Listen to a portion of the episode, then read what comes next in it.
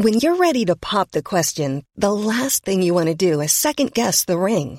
At Bluenile.com, you can design a one of a kind ring with the ease and convenience of shopping online. Choose your diamond and setting. When you find the one, you'll get it delivered right to your door. Go to Bluenile.com and use promo code LISTEN to get $50 off your purchase of $500 or more. That's code LISTEN at Bluenile.com for $50 off your purchase. Bluenile.com code LISTEN. Porque aguardo para hoje meu encontro com o Senhor. Primeira parte. Apocalipse capítulo 3. Comentário de Mari Persona. Em todos os lugares a vossa fé, é 1 Tessalonicenses 1,8, né? A vossa fé para com Deus se espalhou de tal maneira que já dela não temos necessidade de falar coisa alguma. Porque eles mesmos anunciam de nós qual a entrada que tivemos para convosco e como dos ídolos vos convertestes a Deus. Então, esse foi um passo que eles deram que era notável e notório. Para servir ao Deus vivo e verdadeiro, ao invés de servirem os ídolos dos quais eles tinham saído. E ali eles eram gentios, era diferente de judeus quando se convertiam. Né? Os judeus conheciam o Deus verdadeiro, mesmo que não o adorassem em sinceridade, mas eles tinham sido criados no conhecimento do Deus verdadeiro. E aqui os gentios não, eles tinham que sair dos ídolos, eles tinham que se converter dos ídolos ao Deus verdadeiro para servir ao Deus vivo e verdadeiro e esperar dos céus a seu filho, a quem ressuscitou dos mortos, a saber, Jesus que nos livra da ira futura. Então, a, o propósito dessa conversão é muito simples aqui. Né? Primeiro, eles saem dos ídolos. Eles de, viram as costas para os ídolos. Segundo, ele, eles fi, ficam de frente para o Deus verdadeiro. E terceiro, qual era o propósito dessa conversão do, de ídolos para o Deus verdadeiro? Esperar dos céus a seu filho. Não era um propósito tipo, ah, nós vamos mudar o mundo, nós vamos melhorar a política, nós vamos eleger um candidato cristão, vota em cristão, aquelas coisas que normalmente se, escuta por aí. Não. Eles tinham um propósito. Qual era o propósito? Esperar dos céus a seu filho, a quem ressuscitou dos mortos, a saber, Jesus, que nos livra da ira futura. E agora nós entramos então nessa carta depois de Sardes, que representaria o sistema protestante, o protestantismo. Entramos nessa de, de Filadélfia. Ao anjo da igreja que está em Filadélfia escreve: Isto diz o que é santo o que é santo? Separado. Então, uma das características uh, das quais o Senhor se, se identifica com Filadélfia é a separação. E nós temos aprendido isso muito, né? Que no momento em que você conhece a verdade da sã doutrina, você entende de estar congregados ao nome do Senhor Jesus, não se trata de reformar alguma coisa ou melhorar alguma denominação, não. Trata-se de separar-se, separar-se, santificar-se, santificar-se. Então isso diz o que é santo, o que é verdadeiro, o que tem a chave de, de Davi, o que abre e ninguém fecha, e fecha e ninguém abre. É interessante, eu não sei exatamente dizer o que seria o significado da chave de Davi, mas eu me lembrei do que o Senhor fala para Pedro, né? Quando ele fala: ah, Eu edificarei a minha igreja e as portas do inferno não prevalecerão sobre ela, os portões do inferno não prevalecerão sobre ela. Então, esse aqui é o Senhor, é aquele que real, realmente é o que tem o controle né, de, de abrir e fechar e, e não outro. E aí ele vai então seguir adiante, né? Ele coloca no versículo 8: Eu sei as tuas obras, eis que diante de ti pus uma porta aberta. Mais uma vez, nos fala de algo que abre e fecha aqui, e ninguém a pode fechar. Ninguém a pode fechar. Isso é interessante nós sabemos porque Deus iria manter um testemunho uh, do Senhor na terra e não teria como alguém estragar isso os homens não poderiam fazer nada a respeito disso. E aí ele vem com as principais características desse testemunho. E talvez seja bom lembrar, às vezes a gente situa no tempo, né?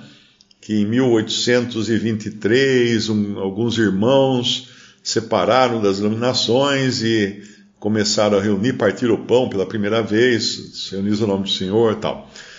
Porém, eh, quando você lê as cartas, principalmente as cartas de, de Darby, das viagens que ele fazia pela Europa e por outros lugares, ele conta que ele chegava num lugar e encontrava irmãos reunidos sobre o, fundamento de um só corpo. Somente é o nome do Senhor.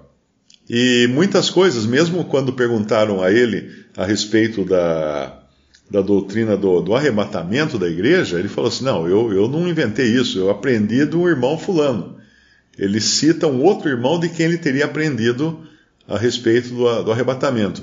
E se a gente faz pesquisa um pouco, nós vamos encontrar que até no século anterior já existia quem tinha escrito acerca da vinda do Senhor para buscar a sua igreja.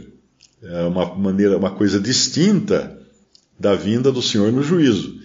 Então, é, é, difícil situar, falar assim, ó, foram esses irmãos no dia tal de tal de 1800 e tal.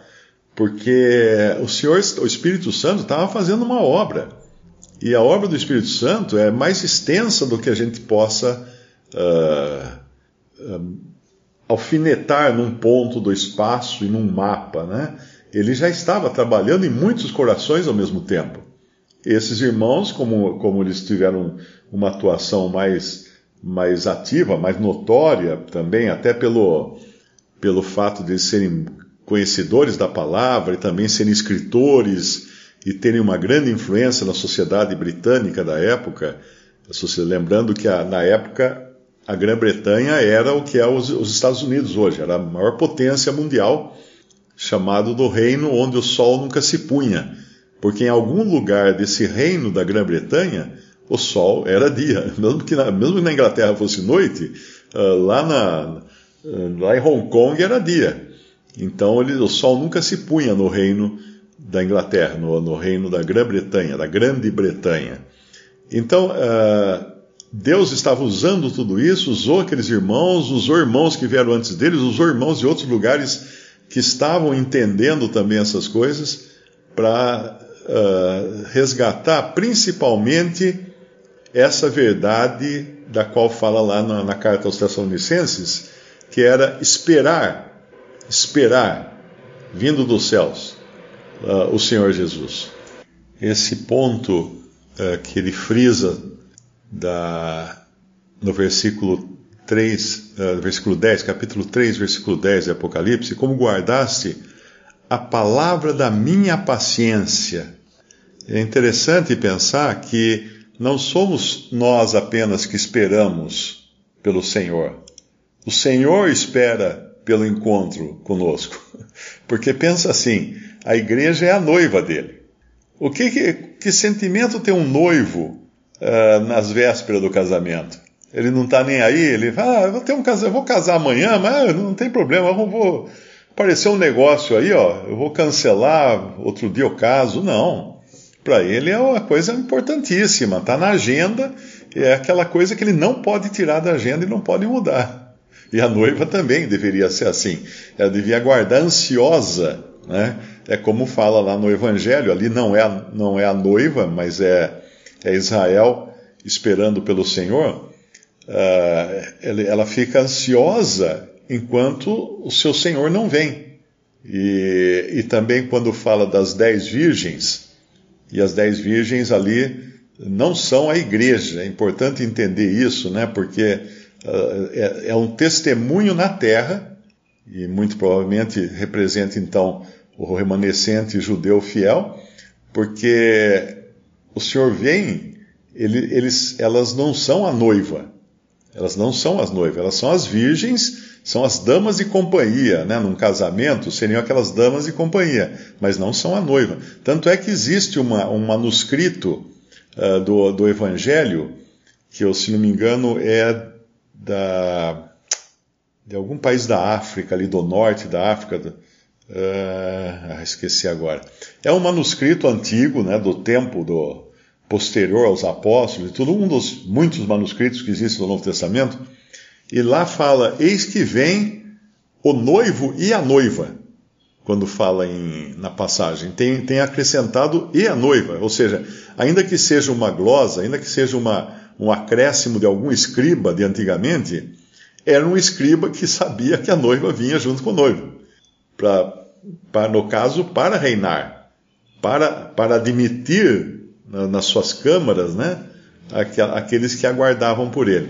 Mas então essa, essa passagem aqui é importante porque guardaste a palavra da minha paciência.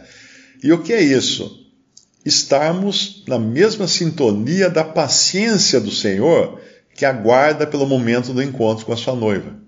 Porque se nós estivermos fora da sintonia, nós vamos estar que nem sardos, sardes ou sardo, que é os versículos anteriores, no começo do capítulo 3, quando o Senhor precisa chamar a atenção deles, né?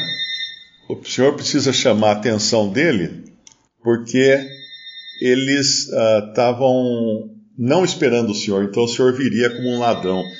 Que Sardes, o Senhor fala para vigiar, para guardar o que tinha recebido, vigiar, arrepender-se vigiar, porque ele viria sobre Sardes como um ladrão. O que, que é vir como um ladrão?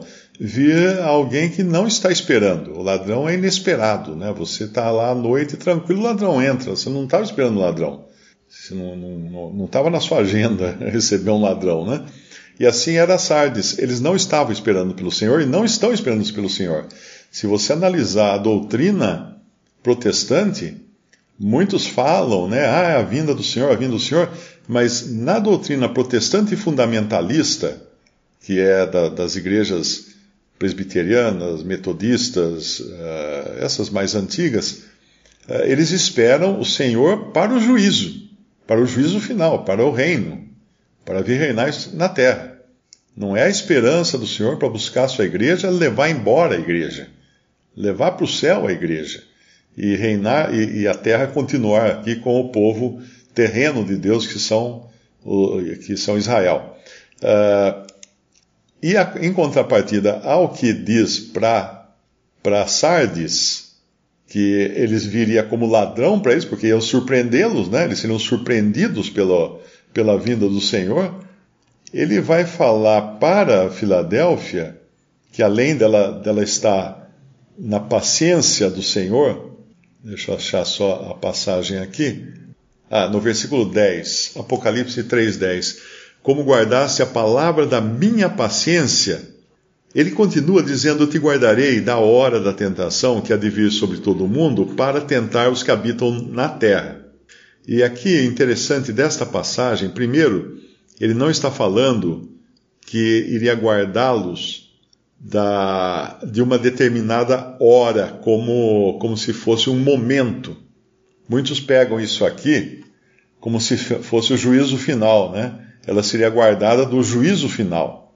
E o juízo final é realmente uma hora em que o Senhor vem para julgar todos os seres humanos lá no final, o grande trono branco, né? Mas esse, a hora da tentação é um, é um momento específico que há de vir sobre todo mundo. Isso aqui é a, a tribulação. Essa hora aqui não é uma hora de 24 horas, não é, não é uma hora de, de 60 minutos, aliás é o período da tentação, o período da tribulação. Te guardarei do período da tribulação, que há de vir sobre todo mundo, para tentar quem? Os que habitam sobre a terra.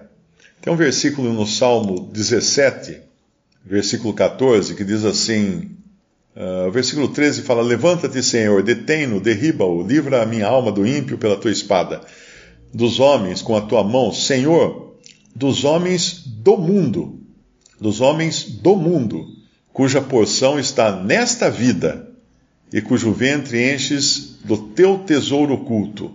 Seus filhos estão fartos, esses dão seus sobejos às suas crianças.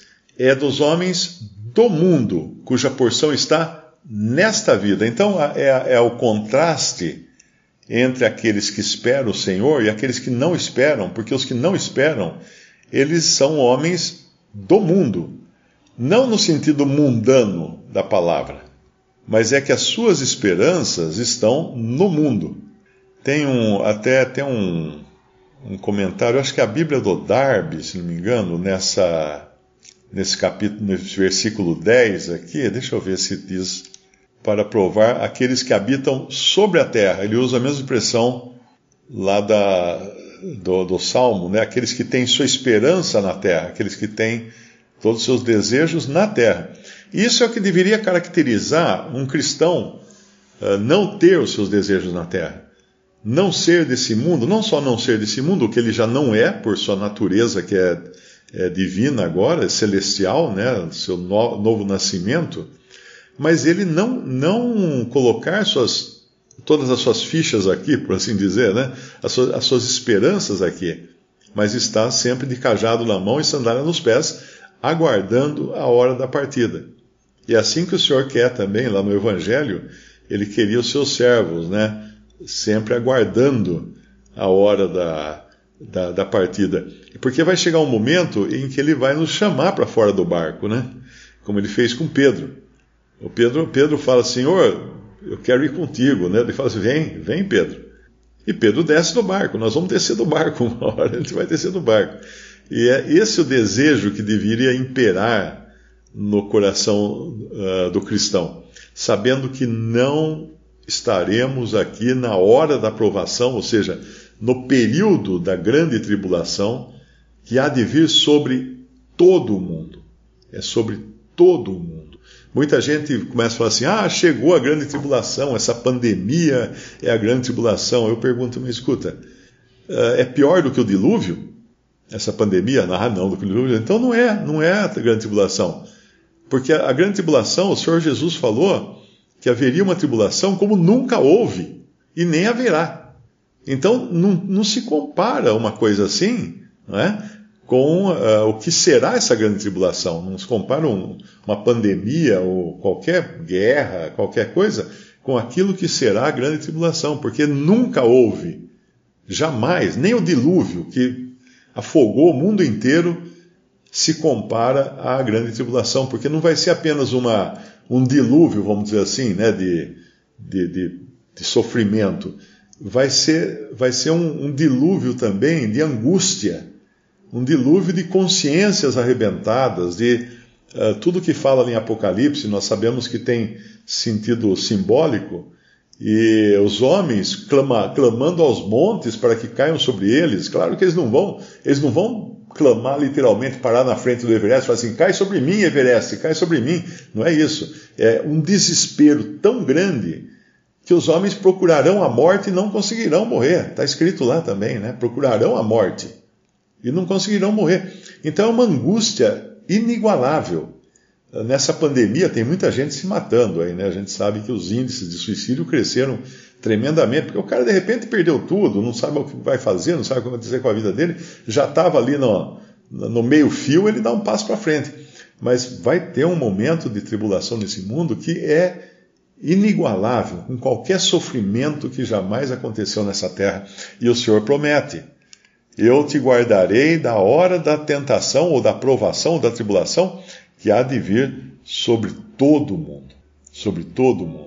Isso é, essa é a bendita esperança daqueles dos cristãos. Nós sabemos que nós não vamos ficar nesse mundo.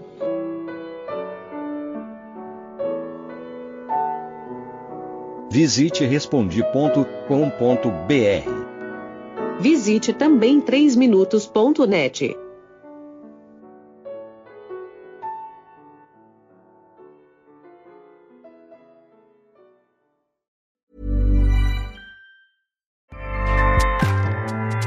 ACAST powers the world's best podcasts. Here's a show that we recommend.